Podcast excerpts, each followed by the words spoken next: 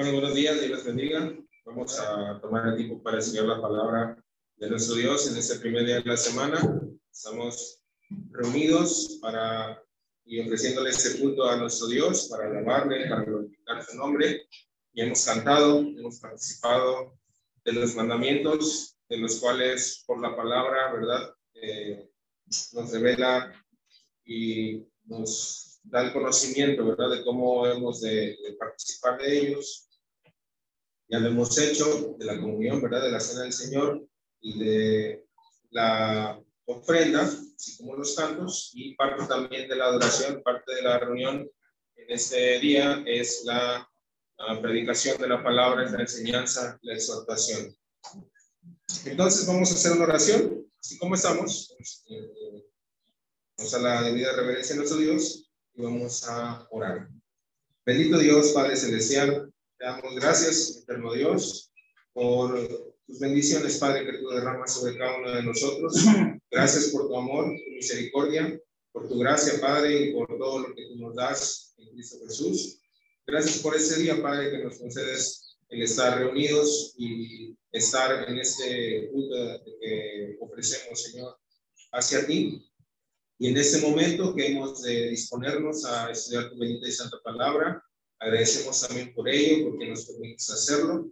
Y nos da, Señor, el tiempo, nos das nuestros sentidos para poder escuchar, para poder leer, para poder entender, Padre, tu palabra. Te rogamos, Señor, en esta hora que tú seas el que abras nuestro entendimiento, abras nuestros, nuestros corazones y nuestra mente para poder recibir, Padre, tu palabra, que eh, caiga, Señor, en, tierra fértil y pueda, Señor, dar el fruto en cada uno de nosotros, en nuestras vidas, podamos llevar ese fruto, Padre, para ofrecértelo. Y tú te agrades, Señor, de gracias por esta oportunidad que nos das eh, y que, Señor, sea tu Espíritu siempre el que nos guíe hacia toda verdad. Tu palabra sea la que sea expuesta en esa hora y no palabra de hombre ni opinión de hombre, sino únicamente, Padre, tu voluntad, que es la que buscamos siempre hacer, la que buscamos conocer para poder ser agradables en todas las cosas, Padre, y seamos dignos de ser llamados sus hijos. Que sea de edificación, Padre, este, este, este tiempo en el cual hemos de estudiar tu palabra, de estudiarla, y podamos eh, ser así entendidos, podamos eh, ser eh, edificados cada uno de nosotros. Gracias te damos y te pedimos todas estas cosas en el nombre de nuestro Señor Jesucristo. Amén. Amén. Bien, hermanos, vamos a estudiar la palabra de Dios en este, en este día y vamos a tomar el tiempo para, para hacerlo, hermanos. Y hermanos, eh, eh, a lo largo de nuestra vida como cristianos o desde cuando nos predicaron la palabra de Dios, entendimos y nos predicaron el Evangelio del Señor Jesucristo, pues eh, los que estamos aquí, ¿verdad? los que somos miembros de la iglesia, pues entendimos lo que era el Evangelio, ¿verdad? Y obedecimos a esa palabra que se nos predicó, conocimos del Señor Jesucristo eh, y conocimos cuál era, ¿verdad?, el propósito por el cual vino a este mundo, ¿verdad? Y, nosotros nos identificamos como miembros de la iglesia del Señor. Eso lo hacemos siempre cuando nos preguntan en la, en la, calle, nuestras amistades, nuestra familia, y nos identificamos, bueno, yo soy cristiano, yo soy miembro de la iglesia. ¿Por qué? Bueno, porque me bauticé, ¿verdad?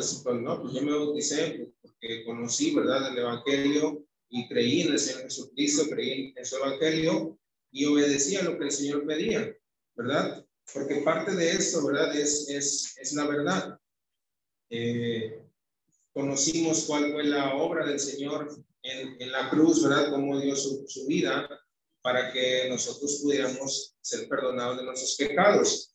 Y al mismo tiempo, ¿verdad? El Señor nos, cuando nosotros creímos al Evangelio y nos arrepentimos, nos bautizamos, fuimos añadidos a la iglesia. Y eso lo conocemos, ¿verdad? A lo largo de los pasajes fuimos añadidos a su iglesia, pero también la palabra nos dice que fuimos añadidos al cuerpo del Señor Jesucristo. Es decir, eh, en, otras partes también de la escritura nos dice, ¿verdad? Que somos ahora, una vez que somos añadidos a la iglesia, y dice la escritura que somos añadidos al cuerpo de Cristo, somos de Cristo. es lo que hemos aprendido.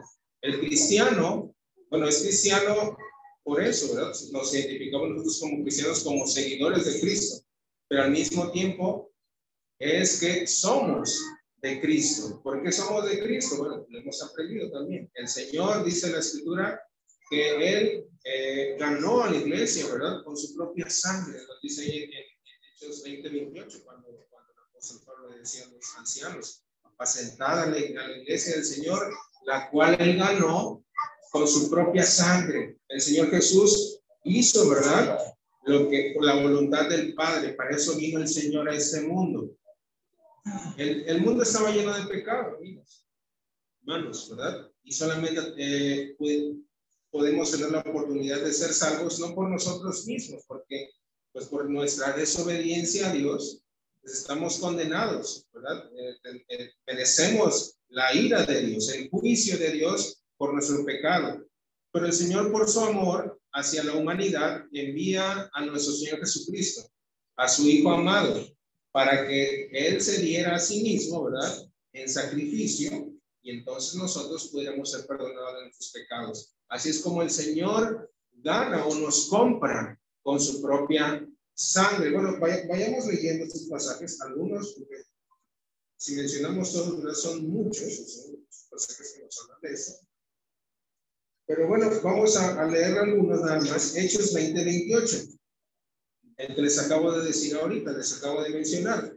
Hechos 20, 28 nos dice así. Por tanto, mirad por vosotros y por todo el, el rebaño en que el Espíritu Santo os ha puesto por obispos para apacentar la iglesia del Señor, la cual él ganó por su propia sangre. El Señor nos compró por su sangre preciosa. ¿Cuál sangre? La que él derramó en la cruz, ¿verdad? Necesitaba eh, ser sacrificado Señor para que nosotros pudiéramos tener esa remisión de nuestros pecados, ese perdón de nuestros pecados.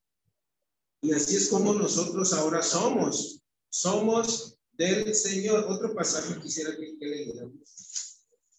Eh,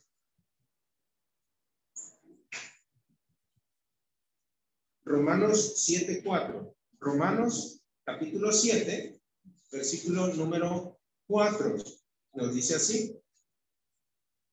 Así también vosotros, hermanos míos, habéis muerto a la ley mediante el cuerpo de Cristo para que seáis de otro. Ahora nosotros somos de otro, dice el apóstol. ¿De quién? ¿De quién somos? Del que resucitó de los muertos a fin de que llevemos fruto para Dios, porque mientras estábamos en la carne, cuando no conocíamos al Señor y no obedecíamos la voluntad de Dios, es cuando estábamos en la carne. Las pasiones pecaminosas que eran por la ley obraban en nuestros miembros llevando fruto para muerte. En nuestra vida, hermanos, el ser humano lleva fruto. Cuando no conocemos al Señor o cuando no hacemos la voluntad del Señor, llevamos fruto para muerte. ¿Por qué? Porque seguimos las pasiones pecaminosas y, ¿verdad? Estamos en la carne y llevamos fruto para muerte.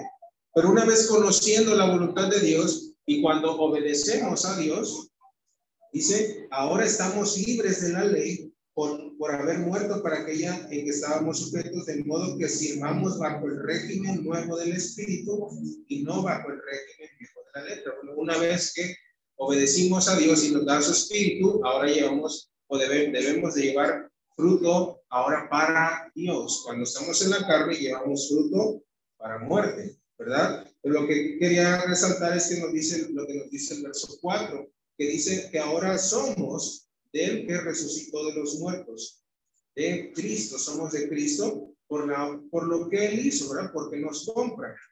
Otro pasaje en Primera de Corintios, capítulo número 6.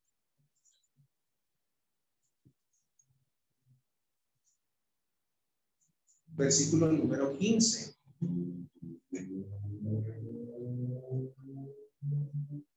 Dice así, Primera de Corintios 6, 15. ¿No sabéis que vuestros cuerpos son miembros de Cristo? Le hace una pregunta retórica aquí el apóstol Pablo, hablándole a la iglesia. no, sabe, no saben que sus cuerpos son miembros de Cristo, lo que hablábamos. Ahora nosotros somos miembros del cuerpo de Cristo. Y se quitaré pues los miembros de Cristo y los haré miembros de una ramera. De ningún modo. ¿O no sabéis que el que se une con una ramera es un cuerpo con ella? Porque dice los dos eran una sola carne. Hablando de la fornicación, aquí en este caso. Pero dice el verso 17, pero el que se une al Señor, un espíritu es con él. Estamos unidos al Señor, ¿verdad? Cuando nos entregamos al Señor, cuando nos convertimos. ¿Y cuándo fue ese momento? Bueno, cuando creí, oímos primeramente el Evangelio, creímos en él, nos arrepentimos, ¿verdad? Confesamos, como dice también hermanos, confesamos a Cristo delante de los hombres y nos bautizamos para el perdón de los pecados. Ese fue, ¿verdad?, el momento en que nos unimos a Cristo. Y dice que cuando nos unimos al Señor, un espíritu es con él. ¿Verdad? Y continúa el verso 18, huid la fornicación, cualquier otro pecado que el hombre cometa está fuera del cuerpo, más el que fornica contra su propio cuerpo peca. Verso 19, o ignoráis que vuestro cuerpo es templo del Espíritu Santo, el cual está en vosotros, el cual tenéis de Dios y que no sois vuestros. Aquí nos dice otra cosa más, dice que nuestro cuerpo ahora es templo del Espíritu Santo. ¿Verdad? Dice el cual está en nosotros. Tenemos al Espíritu de Dios y el cual tenemos de Dios. Dios nos los da y que ahora no somos nuestros, dice, y que no sois vuestros. Ahora somos de quién? De Cristo, de Dios. Verso 20, ¿por qué no somos nuestros? Porque habéis sido comprados por precio, dice el verso 20. Porque habéis sido comprados por precio. ¿Cuál fue el precio? Ya lo leímos en el 20 la sangre del Señor. Glorificad pues a Dios en vuestro cuerpo y en vuestro espíritu, los cuales son de Dios. Ahí está. Eh, bueno, vemos aquí que somos del Señor por lo que Él hizo. Él nos compra. Nosotros creímos, ¿verdad? En el Señor, creímos, lo, lo recibimos a Él, lo reconocimos como nuestro Salvador y por eso decimos, bueno, yo ahora soy del Señor, yo soy cristiano, yo soy miembro del cuerpo del Señor, yo pertenezco a la iglesia del Señor, ¿verdad? Y decimos, bueno, yo soy, yo soy cristiano, yo soy del Señor, yo soy de Cristo. Por lo que Cristo hizo, ahora en parte.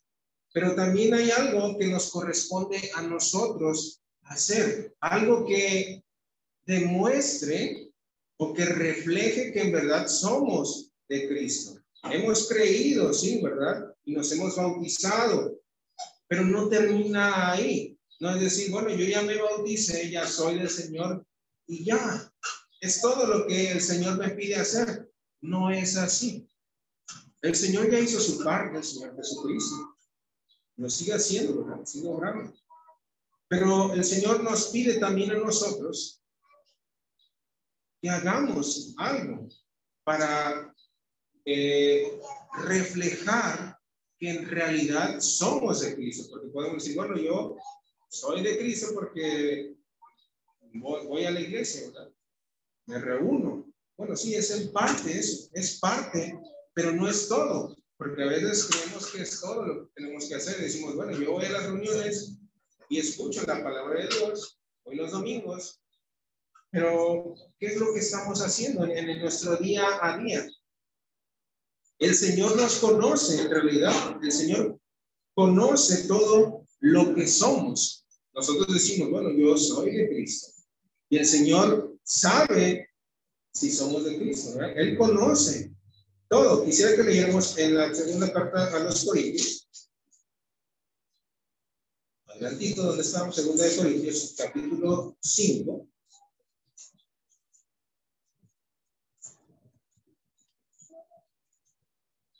Versículo 11. Segunda de Corintios 5, 11. Dice así, conociendo pues el temor del Señor, aquí está, hablando nuevamente el apóstol Pablo, conociendo pues el temor del Señor, persuadimos a los hombres, dice él, ¿verdad? Porque, bueno, ellos le predicaban y instruían y exhortaban y trataban de persuadir a los hombres persuadimos a los hombres. Dice, pero a Dios, a Dios le es manifiesto lo que somos. Dios conoce, nos conoce todos nosotros, lo que en realidad somos. ¿Verdad? Dice, y espero, dice que también lo sea a vuestras conciencias. El apóstol Pablo que está hablando de él mismo, ¿verdad? Como predicador, como apóstol de Jesucristo. Bueno, el Señor conoce lo que yo soy, le, decía a, los corintios. Y espero que también dice lo sea a vuestras conciencias, es decir, a la, iglesia, ¿verdad? Y habla de, bueno, dice, no nos recomendamos a, otra vez a vosotros, sino damos los pacientes por nosotros, ¿verdad? Y, y, dice, ¿verdad? Que vuestras cartas soy vosotros. Bueno, ya eso, eso, eso es otro, hablar, eh, alargarse un poquito más, pero lo que quería aquí eh, enfatizar, ¿verdad? Es lo que dice, que a Dios le es manifiesto lo que somos. Porque nosotros ante, ante el mundo, ante las personas que nos conocen, ante nuestra familia, le decimos, yo soy cristiano.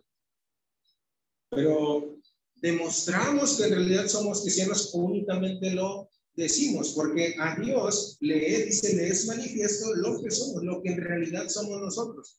Por ahí dice otra palabra en Gálatas, dice que Dios no puede ser burlado, todo lo que el hombre cosechare, eso también se segará. A Dios estamos, eh, no, no, no lo engañamos, pues, sino que le es manifiesto lo que en realidad somos. Y para nosotros decir y estar seguros de que somos de Cristo o estamos en Cristo, bueno, vamos a, a, a, a ver lo que el Señor nos dice. Quisiera que leyéramos ahora a, en Juan, el Evangelio de Juan. ¿Qué es lo que nos pide el Señor? El Señor ya vimos, Él nos, nos, con su sacrificio en la cruz, con su muerte, su resurrección, nos da a nosotros la, el, perdón de nuestros pecados. Nos compra. Ahora somos de Él. Somos su iglesia, somos miembros de su cuerpo. Estamos ahora en Él. Pero el Señor también nos pide algo a nosotros. Ya hemos creído, sí, pero ya nos hemos bautizado, pero no termina ahí, como decimos. El capítulo 15 del Evangelio de Juan.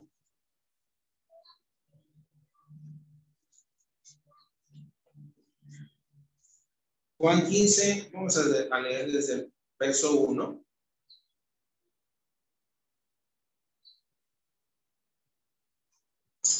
Dice así, yo soy la vid verdadera, hablando aquí el Señor Jesucristo, yo soy la vid verdadera y mi padre es el labrador. Eh, recordemos que la vid, pues es, es la planta, ¿verdad? Que produce uvas, esa es la vid. Dice, todo pámpano que el vino lleva fruto lo quitará y todo aquel que lleva fruto lo limpiará para que lleve más fruto. El pámpano es como la hoja, ¿verdad? Donde, de donde sale el racimo de las uvas.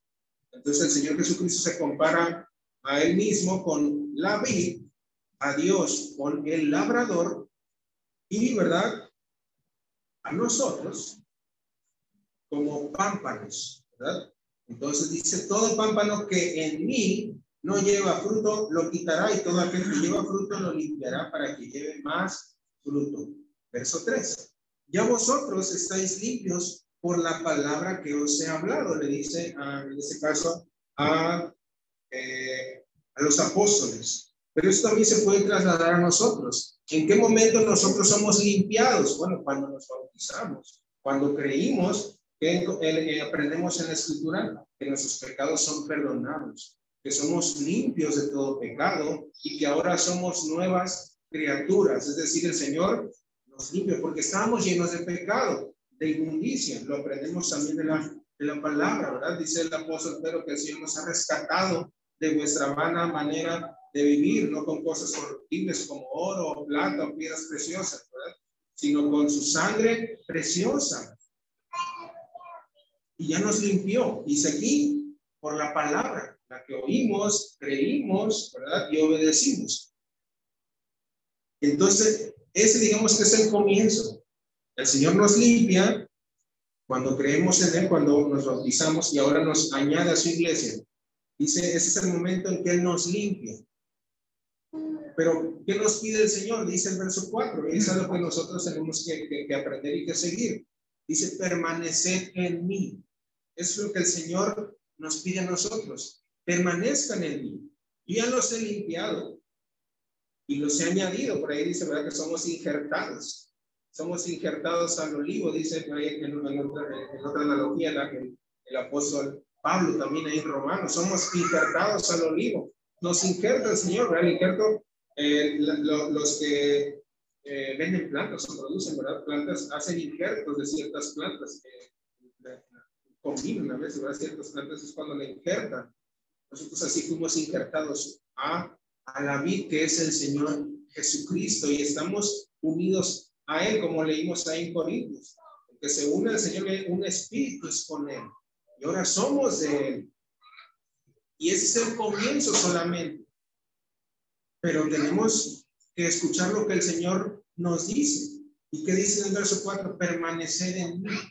Para que nosotros seamos del Señor tenemos que permanecer en Él. ¿Y qué es esto? Bueno, continuamos en la lectura. Dice, permanecer en mí y yo en vosotros. Como el pámpano no puede llevar fruto por sí mismo. Si no permanece en la vida, así tampoco vosotros si no permanecéis en mí. Nuevamente esa analogía de la vid. Cuando un pámpano o una hoja se desprende de la vid, bueno, por sí sola ya no puede llevar fruto. Con el tiempo que pasa con esa hoja, se seca y muere. Mientras está en la vid, bueno, permanece viva y lleva fruto. Así nosotros. Tenemos que estar en el Señor, permanecer en el Señor para que nosotros podamos llevar fruto, porque si no permanecemos en la vid, entonces no vamos a llevar fruto. Verso 5. Yo soy la vid, vosotros los pámpanos. El que permanece en mí y yo en él, este lleva mucho fruto, porque separados de mí nada podéis hacer. es lo que el Señor nos está declarando. Separados del Señor Nada podemos hacer, tenemos que permanecer en Él. Él ya nos ha unido a Él por la palabra que hemos creído, por la fe, por la obediencia, por el bautismo. Hemos sido unidos al Señor. Pero el Señor nos dice que también nosotros tenemos que hacer algo. Tenemos que permanecer en Él. Tenemos que aferrarnos a Él. No tenemos que separarnos de Él. Y al el Señor decir, permanezcan en mí, es que podemos separarnos del Señor. O podemos hacer algo que nos separe del Señor y entonces vamos a estar como el pámpano aquel que se desprende de la vida. No va a llevar fruto. Dice el verso 5, que de leer, yo soy la vid, vosotros los pámpanos, el que permanece en mí y yo en él, este lleva mucho fruto, porque separados de mí nada podemos hacer separados del Señor. Verso 6, el que en mí no permanece, y ahí está, es algo posible. Es algo posible que no estemos en el Señor. Podemos nosotros decir, yo soy del Señor, yo estoy en el Señor. Pero de decirlo, ¿verdad? Puede ser que no sea algo verdadero. Bueno, vamos ahorita para allá. El que en mí no permanece, si no permanecemos en el Señor, dice el verso 6, será echado fuera como pámpano y se secará lo que decíamos. Y los recogen y los echan al fuego y arden. Es lo que compara el Señor. Si nosotros no permanecemos en Él, seremos echados fuera. Una hoja que se cae, bueno, la barremos y la echamos a la basura. En este caso dice el Señor, los recoge y los echan en el fuego y arden. Verso 7. Si permanecéis en mí y mis palabras permanecen en vosotros, pedid todo lo que queréis y os será hecho. En esto es glorificado mi Padre, en que llevéis mucho fruto y así seáis mis discípulos. El Señor aquí ya nos está diciendo, otras está agregando más de lo que tenemos que hacer. Tenemos que permanecer en Él y en sus palabras. Entonces, si nosotros queremos comprobar si verdaderamente somos del Señor, En otras palabras, si verdaderamente permanecemos en Cristo, tenemos que oír esa palabra del Señor Jesucristo. Vamos a ver unos ejemplos prácticos, porque podemos preguntarnos, bueno, ya, ya escuché que el Señor me dice que yo permanezca en Él. Él ya me ha limpiado lo que, lo que leímos en el verso 3. Ya vosotros estáis limpios. Hemos sido limpiados y hemos sido añadidos al Señor. Pero el Señor me dice ahora, permanezcan en mí, porque separados de mí no van a poder hacer nada. Porque si no permanecen en mí, serán echados fuera. Seremos echados fuera del cuerpo del Señor. En aquel día cuando el Señor venga por segunda vez, porque sabemos por la palabra que el Señor vendrá y va a separar, ¿verdad? Va a separar aquellos que permanecieron en Él y aquellos que no permanecieron, que nunca fueron unidos, que no creyeron, ni siquiera creyeron en el Señor. Pero pues aquellos que creyeron Podemos permanecer o no permanecer. Ahora quisiera que nos enfocáramos a la primera carta de Juan. Es un escritor, ¿verdad? Del Evangelio, ese Evangelio que estamos leyendo, porque como les mencionaba, bueno, ahora que yo, ¿qué tengo que hacer para permanecer en el Señor? ¿Qué debo hacer? Porque yo, yo, yo creo que todos queremos permanecer en el Señor. Y vamos a ir viendo, vamos a ir saltando algunos pasajes porque de esto nos habla varias veces aquí el, el apóstol. Primera de Juan, capítulo 2, vamos a leer primera.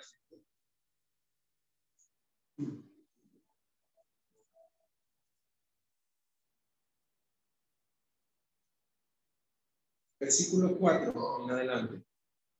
Primera de Juan 2, 4 dice así.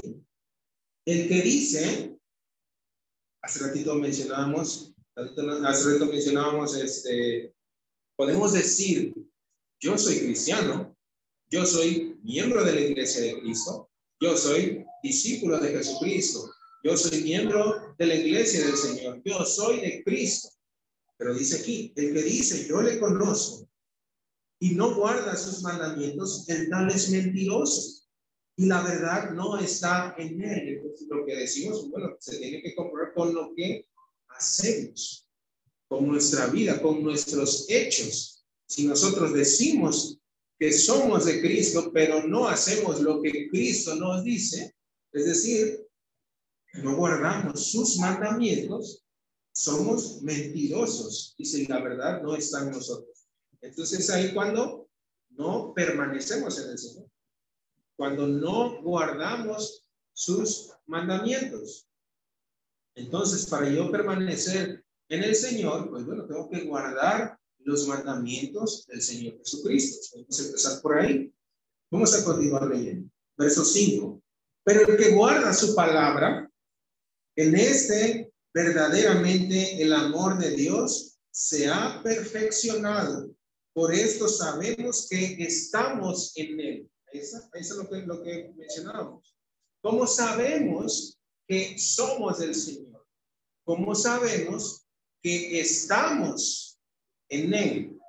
Cuando guardamos su palabra, cuando somos obedientes a la palabra de Dios. Es ahí cuando sabemos nosotros o vamos a estar seguros que estamos en Cristo. No cuando solamente decimos, bueno, yo conozco del Señor, yo conozco de Cristo, yo conozco de la palabra. Cuando estamos seguros que, que estamos en el Señor es cuando quizás decimos, pero también guardamos su palabra. Dice, el que guarda su palabra, en este verdaderamente el amor de Dios se ha perfeccionado. Por esto sabemos que estamos en Él.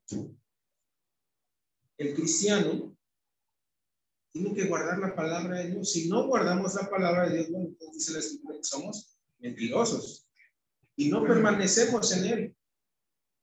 Verso 6 también nos dice algo importante. Dice el que, el, el que dice que permanece en Él debe andar como Él anduvo. Otra, podemos añadirlo a la lista. ¿Qué tengo que hacer para permanecer en el Señor? Podemos hacer muchas cosas. Únicamente estamos viendo lo que nos dice carta de la primera carta de Juan.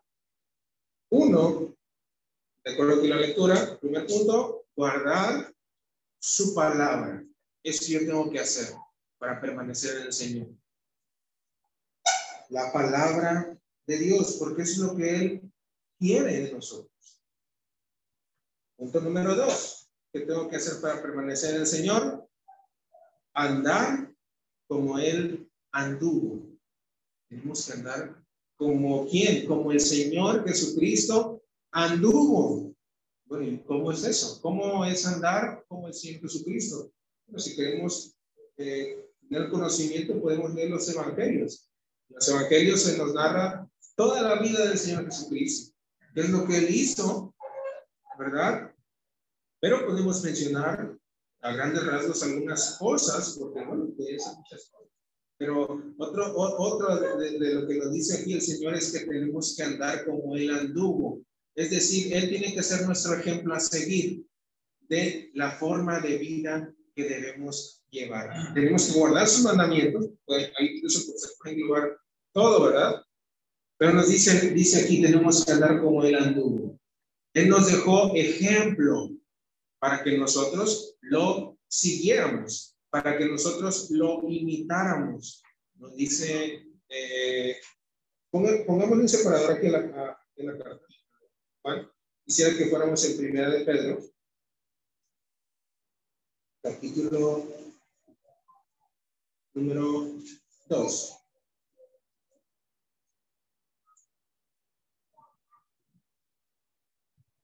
Versículo número 21. 2, 21 de Primera de Pedro. Primera de Pedro 2, 21.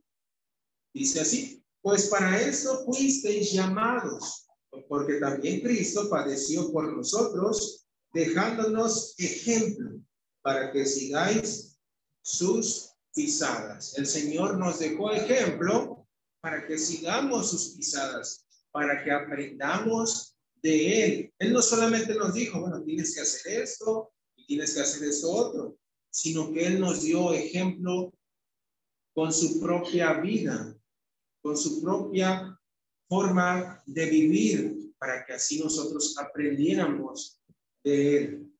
Bueno, podemos eh, mencionar algunas cosas, como les decía, esto, podemos extendernos y, y desglosar aquí eh, más cosas, pero quisiera que leyéramos ahora en Mateo, Mateo 11.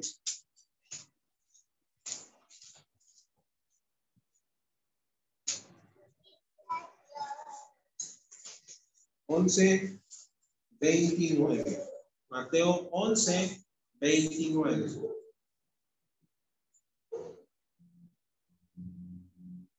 Dice en la escritura, Mateo once, veintinueve. Llevad mi yugo sobre vosotros y aprended de mí, dice el Señor Jesucristo. Aprended de mí, que soy manso y humilde de corazón, y hallaréis descanso para vuestras almas. Porque mi yugo es fácil y ligera mi carga. Tenemos que aprender del Señor. Si queremos permanecer en el Señor, tenemos que aprender de Él. Tenemos que seguir la, el ejemplo que Él nos dejó nos ha dejado ejemplo, aquí puedo mencionar algunas cosas. Dice aquí, soy manso y humilde de corazón. Ese es el ejemplo que nosotros tenemos que aprender del Señor. Yo tengo que vivir, dice, andar como Él anduvo. Él fue manso y humilde de corazón, como dice el mismo Señor Jesucristo. Aprendemos de Él la misericordia, cómo se compadecía de las personas, de los que, de los enfermos, de los atormentados, de los que estaban en pecado. El Señor tenía misericordia de ellos. El Señor vivió bajo, ¿verdad? La obediencia, obedeciendo, ¿verdad? Cumpliendo la voluntad de Dios. Aprendemos de él, como leemos aquí, la mansedumbre, la humildad. Y eso es lo que nosotros tenemos que aplicar en mi vida. No basta, ¿verdad? Con reunirnos, por ejemplo, ¿verdad? Y hacer oración, sí, eso, eso es parte de lo que el Señor Jesús nos enseña. Nos enseñó a orar, nos enseñó, ¿verdad? A, a, a, dar, a cumplir con la voluntad de Dios. Todo eso nos enseñó el Señor. Pero tenemos que aprender a vivir como Él vivió, su carácter. En este caso, la mansedumbre. Y la mansedumbre, bueno, eh, eh, es, es algo que tiene que ver ¿verdad? con la docilidad, o la suavidad, o la benignidad en nuestro carácter. Nuestro carácter debe ser alguien manso. Alguien que no es manso, bueno, es alguien que, se enciende, ¿verdad? Un carácter, ¿verdad? Que, que, que se deja dominar por la ira, por el enojo. Eso es alguien que no es manso. Y muchas veces esta palabra no la utilizamos mucho nosotros para, para las personas, sino más para los animales. Cuando decimos, ah, ese, ese, ese animal es manso es mansito, porque es un animal este, que no, que no eh, eh, por ejemplo, un perro que no ladra a las personas, que no es bravo, ¿verdad? Porque la otra, la otra palabra que utilizamos para esos animales es bravo o es manso. Pero la mansedumbre, ¿verdad?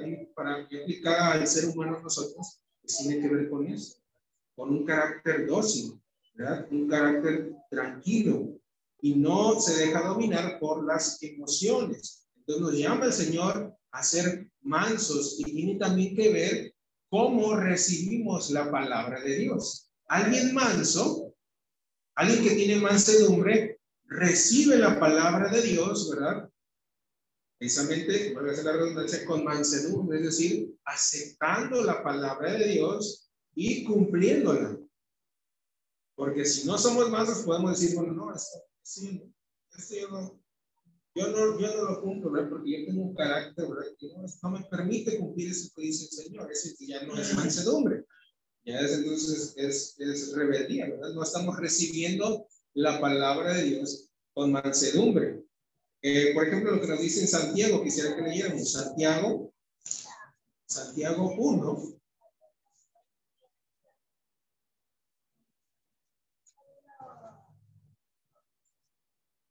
pues podemos eh, aquí mencionar como una definición de mansedumbre lo que nos dice Santiago 1, 19. Santiago 1, 19 dice así.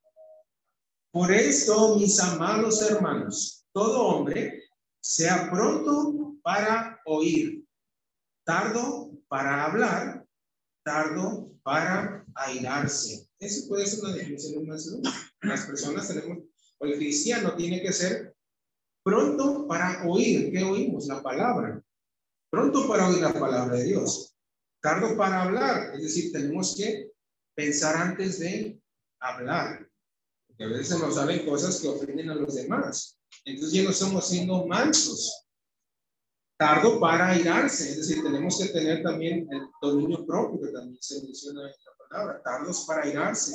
Verso 20, porque la ira del hombre no obra la justicia de Dios por lo cual desechando toda inmundicia y abundancia de malicia, recibir con mansedumbre la palabra implantada, la cual puede salvar vuestras almas. Pero sed hacedores de la palabra y no tan solamente oidores engañándoos a vosotros mismos. Algo, son algo familiar a lo que leímos en, Juan, ¿verdad? Que dice, que dice, yo le conozco, pero no guardo sus mandamientos es mentiroso. Y aquí dice, sean hacedores de la palabra, no solamente oidores engañándose a ustedes mismos. ¿Verdad? Tenemos que, digamos que eh, uno de, los, de los pasos que tenemos que hacer para guardar la palabra es recibirla primeramente con mansedumbre. Es decir, aceptando pues cual fuera la voluntad del Señor. Si el Señor me pide que yo tengo que dejar algo, ¿verdad? Pues tengo que hacerlo. Todo sea por el Señor. Si el Señor me pide que yo haga esto, tengo que hacerlo. Eso es recibir la palabra con mansedumbre.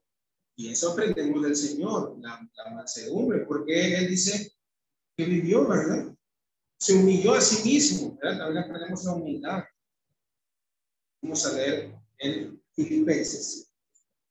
Filipenses capítulo 2.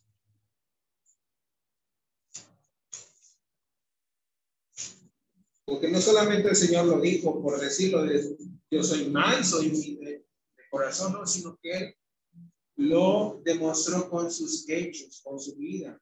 Filipenses 2, 3. Filipenses 2, 3. Nada hagáis por contienda o por vanagloria, antes bien con humildad, estimando cada uno a los demás como superiores a él mismo. Esa es parte de la humildad. La humildad es no sentirse superior a nadie, sino estimar a los demás como superiores a nosotros mismos. Esa es la humildad. No importa nuestra condición, ¿verdad? económica, porque a veces un poco decir, bueno, normalmente el, que no tiene dinero se, se le llama humilde, pero tiene que ver más con nuestro carácter, con nuestra, nuestra forma también de dirigirnos a los demás, de nuestro servicio principalmente hacia los demás. Y nos habla aquí que nosotros con humildad estimemos cada uno de los demás como superiores a nosotros mismos. Verso 4. No mirando cada uno por lo suyo propio, sino cada cual también por lo de los, por lo de los otros. Tenemos que interesarnos en los demás. Y eso fue lo que hizo el Señor Jesucristo. Él se interesó en la humanidad. Todo lo que él hizo, hizo, ¿verdad? Para cumplir la voluntad de Dios y por amor también al mundo. Él no vio lo de lo, de lo suyo propio, como dice el verso 5. Dice, haya pues en vosotros ese sentir que hubo también en Cristo Jesús. Nuevamente, tenemos que imitarlo, seguirlo, aprender de él. Verso 6, el cual siendo en forma de Dios, no estimó el ser igual a Dios como cosa a que aferrarse, sino que se despojó a sí mismo, tomando forma de siervo, hecho semejante a los hombres y estando en la condición de hombre, se humilló a sí mismo, haciéndose obediente hasta la muerte y muerte de cruz, por lo cual Dios también le exaltó hasta lo sumo y le dio un nombre que es sobre todo nombre, para que en el nombre de Jesús se doble toda rodilla de los que están en los cielos y en la tierra y debajo de la tierra, y toda lengua confiese que Jesucristo es el Señor para gloria de Dios Padre. Ahí está el ejemplo de Cristo para nosotros. Él fue manso y humilde. Podemos aprender muchas cosas más. El amor que Él manifestó, ¿verdad? Por nosotros. Podemos ir, ratito vamos a mencionar eso también. Bueno, entonces, regresamos a, a Primera de Juan para ir avanzando y tenemos que andar como Él anduvo para permanecer en Él. Verso 6, Primera de Juan 2, 6. El que dice que permanece en él debe andar como él anduvo. Podemos ir añadiendo a nuestra lista. Tengo que guardar la palabra de Cristo. Tengo que andar como él anduvo para permanecer en él.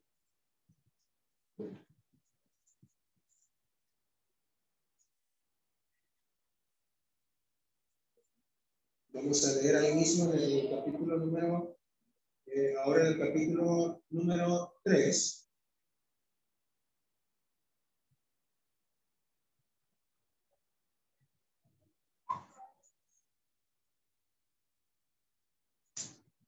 Capítulo número 3,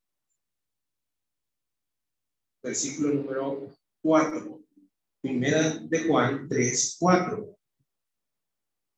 Dice así, todo aquel que comete pecado infringe también la ley, pues el pecado es infracción de la ley. Ya, ya conocemos, el pecado es no hacer la voluntad de Dios, es violar la voluntad de Dios, es infringir, dice ¿verdad? La ley de Dios, de Cristo. Verso 5, y sabéis que Él apareció para quitar nuestros pecados, lo que, lo que decíamos al principio. El Señor vino para quitar nuestros pecados, para limpiarlos. Y no hay pecado en Él, no hay pecado en Cristo. Él fue obediente, como leímos en Filipenses, hasta la muerte. Y no hubo pecado en Él, no hubo engaño, dice en su boca, ni pecado no lo terminamos de tanto, pero también en, en Corintios lo, decía, ¿verdad? Perdón, en, en, Primera de Pedro, cuando nos dice, ¿verdad? Para Él nos puso ejemplo para que sigamos sus pisadas, ¿verdad? Porque en Él hubo pecado, hubo engaño en su boca. Nos lo dice también aquí Juan. Y no hay pecado en Él. Verso 6. Todo aquel que permanece en Él no peca. Todo aquel que peca no le ha visto ni le ha conocido. Entonces, podemos agregar a nuestra lista. Para yo permanecer en el Señor, tengo que alejarme del pecado. Pero, bueno, decimos en muchas ocasiones que, que, pecamos y pedimos perdón a Dios por nuestros pecados. Pues sí, pero por nuestros pecados eh, que a veces cometemos de manera inconsciente. Como en ese cuerpo débil, pues tenemos debilidades muchas veces y pecamos a veces sin darnos cuenta. Pero ya no tenemos ahora que seguir sirviendo al pecado, es decir, perseverar en el pecado. Aquel que persevera en el pecado ya no, no, no está cumpliendo con la voluntad de Dios. No estamos permaneciendo en el Señor, porque en el mismo Juan nos dice, ¿verdad? Ah, eh, eh, él es el abogado del Señor Jesucristo. Si cometemos pecado, abogado tenemos para con el Padre, Jesucristo, ¿verdad? Pero aquí más nos habla de que el pecado se enseñoree, como dice el apóstol Pablo también en Se enseñoree el pecado, porque ya no puede ser así, porque ya fuimos limpios del pecado. Ya no tenemos que ir otra vez a enredarnos con el pecado y a seguir practicando, ¿verdad? El pecado. Nosotros estamos en constante lucha contra el pecado. Nosotros queremos permanecer en el Señor, tenemos que alejarnos del pecado, tenemos que vivir nuestra vida en santidad y eso es alejados del pecado y guardar lo que el Señor le agrada, vivir como Él anduvo, como hemos estado leyendo. Entonces dice el verso 6, todo aquel que permanece en Él no peca, todo aquel que peca no le ha visto ni le ha conocido, dice el verso 7, hijitos, nadie os engañe, el que hace justicia es justo como Él es justo. El que practica el pecado es del diablo, porque el diablo peca desde el principio. Para esto apareció el Hijo de Dios, para deshacer las obras del diablo. Todo aquel que es nacido de Dios no practica el pecado, porque la simiente de Dios permanece en él y no puede pecar, porque es nacido de Dios. Entonces nosotros, como hemos recibido el Espíritu de Dios, como leímos hace ratito, tenemos la simiente de Dios. Tenemos que vivir ahora conforme a la voluntad de Dios. Podemos ir agregando nuestra lista, ¿verdad? No me debo dejar eh, enseñar por el pecado. No pecar, tenemos que luchar contra eso. Podemos agregar a nuestra lista.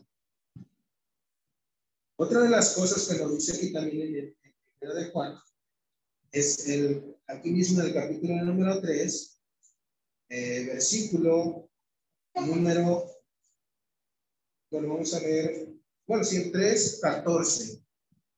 Primera de Juan 3, 14 dice así. Nosotros sabemos que hemos pasado de muerte a vida, en que amamos a los hermanos. El que no ama a su hermano permanece en muerte. Todo aquel que aborrece a su hermano es homicida. Y sabéis que ningún homicida tiene vida eterna, permanente en él. Entonces nosotros, dice aquí, otra de las cosas que debe haber en el cristiano para permanecer en el Señor es el amor.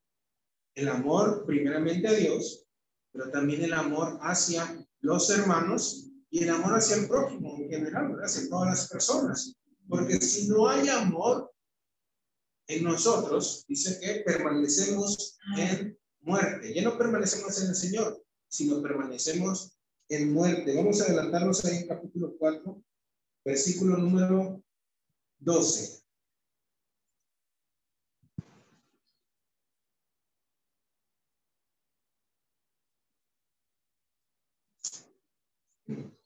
Cuatro doce. Dice, nadie ha visto jamás a Dios. Si nos amamos unos a otros, Dios permanece en nosotros. El amor es otra de las cosas que nosotros tenemos que aprender de Cristo. El amor. Si nos amamos unos a otros, Dios permanece en nosotros y su amor se ha perfeccionado en nosotros. En esto conocemos que permanecemos en Él y Él en nosotros, en que nos ha dado de su espíritu. Bueno, otra de las cosas que podemos añadir a la lista. El amor, primeramente. El amor a, a Dios, el amor a los hermanos, el amor al prójimo, porque el Señor nos enseñó el amor, porque dice aquí mismo Que, que en eso consiste el amor, en que Dios nos amó primero y nosotros le amamos después. Dios nos amó primero y nos, y nos, nos amó mandándonos a su Hijo. Y nosotros aprendimos de ese amor pero tenemos que permanecer en el amor. Y el amor, hermanos, es algo que se, eh, se alimenta también, ¿verdad? que se practica, que se demuestra con hechos. Pero es el amor también es algo que se va aprendiendo, no solamente, no habla del amor, ¿verdad? Del sentimiento de, a veces cuando, cuando eh, somos jóvenes, ¿verdad? Y, y, y tenemos novio, ¿verdad? O novia no de ese sentimiento, ¿verdad? Sino sabemos que el amor que se menciona aquí en la palabra de Dios hay diferentes tipos de amor, que, se habla normalmente ¿verdad? De, Dios y nosotros para con Dios, que es el ágape, es el amor desinteresado, el amor que se da ¿verdad? sin condición. Y eso es que nosotros tenemos que aprender de Cristo. Él, no buscó lo suyo propio, como sino que él vino, ¿verdad?, a salvarnos. Él se dio a sí mismo, se dio su propia vida. Dice que el amor nunca deja de ser. ¿verdad? Dice el, apóstol Pablo. No busca lo suyo propio, ¿verdad? Ese es el amor que nosotros tenemos que demostrar como hermanos, como seguidores de Cristo, para que permanezcamos en Él. Como nos decía en Juan, regresemos al Evangelio de Juan. Ahí en el capítulo 15 donde nos quedamos, ya no podemos leer, capítulo 15, versículo número 10.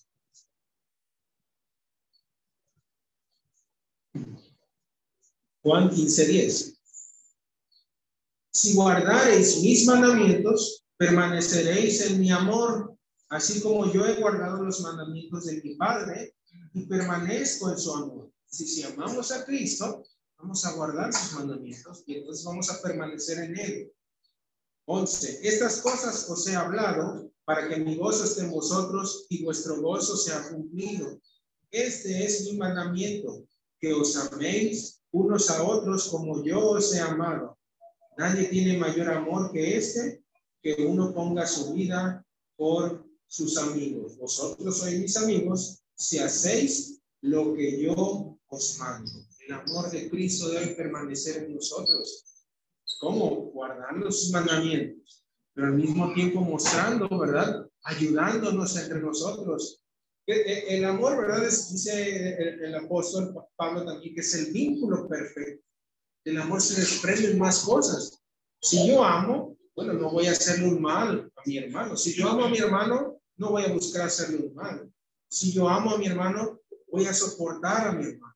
Si yo amo a mi hermano, voy a perdonarlo sus ofensas. Si yo amo a mi hermano, lo voy a ayudar cuando él tenga una necesidad.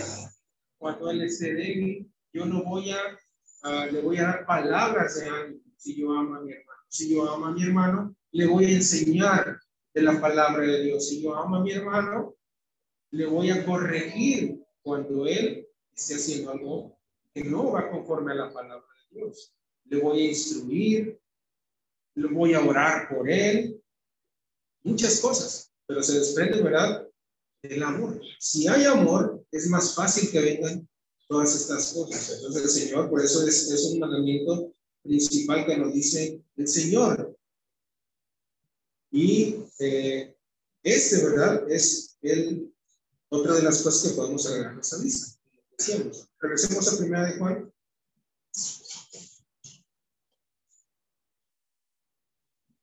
Vamos a leer el capítulo 5, versículo 2. Primera de Juan 5, 2. Dice, en esto conocemos, primera de Juan 5, 2. En esto conocemos que amamos a los hijos de Dios, cuando amamos a Dios y guardamos sus mandamientos. Pues este es el amor de Dios, que guardemos sus mandamientos y sus mandamientos no son gravosos. Es decir, no son algo que digan es imposible hacerlo. No es algo pesado que tengamos que llevar, no es así. Los mandamientos del Señor son algo posible, es algo que podemos hacer, que todos podemos cumplir. Y en esto se perfecciona, como es el, es el amor de, a Dios, guardar sus mandamientos y amar a nuestros hermanos. Esas son de las cosas que tenemos que hacer para permanecer en Cristo. Y otro que leímos ahí en, el capítulo 4, ya vamos agregando nuestra lista. es corta, pero podemos ir agregando, podemos hacer ese ejercicio, ¿verdad? Quizás en nuestra casa, pero yo quiero permanecer en el Señor. Dice Señor que tengo que amar a Dios, tengo que amar a mis hermanos, tengo que amar al prójimo, ¿verdad? Tengo que guardar su palabra, tengo que andar como Él anduvo. Otra de las cosas que podemos agregar, dice aquí en el verso 13 del capítulo 4, primera de Juan 4, 13. En esto conocemos que permanecemos en Él y Él en nosotros, en que nos ha dado de su Espíritu. Nosotros conocemos y sabemos que permanecemos en Cristo porque Él nos dio su espíritu, lo, lo, lo, mencionamos al inicio. Pero yo también para comprobar que el Señor me ha dado su espíritu, dice la escritura también que nosotros tenemos que andar conforme al espíritu. Si el Señor me dio su espíritu, yo debo de andar conforme a su espíritu. ¿Cómo es eso? ¿Cómo tenemos que andar conforme a su espíritu? Leamos Gálatas. También podemos leer Romanos, que nos habla un poco de eso, pero nada vamos a leer aquí en Gálatas, capítulo 5, versículo 16. Gálatas 5, 16. Digo pues, andad en el espíritu y no satisfagáis los deseos de la carne. Es lo que nos dice el apóstol. Yo sé que permanezco en el Señor porque Él me dio su espíritu. Yo lo tengo, soy templo del Espíritu Santo, lo leímos en Corintios. Pero yo también tengo que andar conforme a ese espíritu que Dios me dio. Dice, andar en el espíritu y no satisfagamos los deseos de la carne. Verso 17. Porque el deseo de la carne es contra el espíritu y el del espíritu es contra la carne. Y estos se oponen entre sí para que no hagáis lo que quisierais. Yo no puedo decir que tengo el Espíritu de Dios y estoy haciendo las obras de la carne. Si yo hago las obras de la carne, no está el Espíritu de Dios en mí. No estoy andando conforme al Espíritu. Dice que estos se oponen entre sí, es decir, chocan. En la escuela, en la física, luego, ¿verdad? En la secundaria enseñan física, ¿verdad? De cómo los, los, los electrones, hay los que chocan, ¿verdad? Que se repelen, ¿verdad? pero cuando son ¿verdad? opuestos se atraen. ¿verdad? Entonces, aquí nos habla de que estos se oponen entre sí, no se llevan. Pues. Verso 18, pero si sois guiados por el Espíritu, no estáis bajo la ley. Y manifiestas son las obras de la carne, que son adulterio, fornicación, inmundicia, lascivia, idolatría, hechicerías, enemistades, pleitos, celos, iras, contiendas, disensiones, herejías, envidias, homicidios, borracheras, orgías y cosas semejantes a estas, acerca de las cuales os amonesto, como ya os lo he dicho antes, que los que practican tales cosas no heredarán el reino de Dios. Eso es lo que no tenemos que practicar. Esas son las obras de la carne, las que se oponen a las del Espíritu, son muchas las que menciona aquí el apóstol, pero son muchas más. Dice al final, cosas semejantes a estas. Puede haber algo que no está aquí, diga, bueno, no está aquí, pero dice cosas semejantes a estas, es decir, cosas que no van de acuerdo a la voluntad de Dios. Imagínense todo lo que nos dice. El pleito, algo que puede ser algo ligero. Un pleito con algo es normal que no se pelee. Los celos, las iras, la ira, contiendas, disensiones, envidias. Nos habla de cosas fuertes también, homicidios, idolatría, adulterio, hechicerías. Entonces tenemos que tener cuidado de eso. Es lo que yo no tengo que practicar. ¿Qué es lo que sí? Tengo que andar conforme al Espíritu, como dice en el verso 16. Verso 22, leámoslo. Dice, más el fruto del Espíritu, ahí es lo que yo tengo que aprender. ¿Cómo tengo que andar? Andar conforme al Espíritu. Entonces, tengo que dar frutos del Espíritu. Más el fruto del Espíritu es amor, gozo, paz, paciencia, benignidad, bondad, fe, mansedumbre, templanza. Contra tales cosas no hay ley. Eso es lo que yo debo de trabajar en eso. Pues. eso es lo que debe de haber en mi vida. Es el fruto que debo de llevar a Dios. Leímos en, el Evangelio de Juan, que tenemos que llevar mucho fruto. El Señor nos limpia. Pero si permanecemos en Él, Él va a hacer que demos más fruto. Estos frutos son los que tenemos que dar. El fruto del Espíritu. Conocemos a Dios conocemos que permanecemos en Cristo porque tenemos su Espíritu. Bueno, andemos conforme al Espíritu. llevemos estos frutos. algunos de los frutos ya los eh, mencionamos, el amor, por ejemplo, la, eh, la mansedumbre, ¿verdad? También lo que ya, mencionamos. Pero son más cosas, amor, gozo, paz, paciencia, benignidad, bondad, fe, mansedumbre, templanza. Son nueve. Estamos con nuestras dos manos. Esas son las que tenemos que buscar. Y entonces estaremos seguros que permanecemos en el Señor. Verso 24 dice, pero los que son de Cristo, nuevamente, los que son de Cristo, yo soy de Cristo, le decimos hace ratito, nosotros decimos que somos de Cristo. Soy de Cristo si he crucificado la carne con sus pasiones y deseos, es decir, ya no practico las obras de la carne, lucho contra ellas sino ahora practico las, el fruto del Espíritu, dice. Verso 25, bueno, 24, dice, pero los que son de Cristo han crucificado la carne con sus pasiones y deseos. Si vivimos por el Espíritu, andemos también por el Espíritu, como hace rato les decía. Si yo digo que tengo el Espíritu de Dios, bueno, andemos también por el Espíritu. Nuestra vida refleje que tenemos el Espíritu de Dios. ¿Cómo lo va a reflejar? cuando yo voy a dar fruto del Espíritu, los que mencionamos, amor, gozo, paz, paciencia, benignidad, bondad, fe, y los demás que hemos mencionado. Es entonces cuando yo voy a estar seguro que permanezco en el Señor, que soy de Cristo. A Dios no lo engañamos, Dios sabe perfectamente lo que somos, como mencionamos ahí en Primera de Corintios. Pero busquemos esto como cristianos. Y entonces verdaderamente seremos de Cristo. permanezcamos en Cristo. No nos alejemos de Él. Si practicamos esto, las obras de la carne, lo que ya vimos, entonces nos vamos a estar alejando de Cristo. Si dejamos también de hacer estas cosas, nos vamos a estar alejando de Cristo. Y ese pámpano que somos nosotros, pues nos vamos a secar. Quizá todavía está eh, como que desprendiéndose, bueno, vuélvase a aferrar a Cristo, haciendo lo, lo que Él nos manda. Eso es lo que tenemos que hacer cada uno de nosotros. Permanezcamos en Cristo. Seamos verdaderamente de Cristo.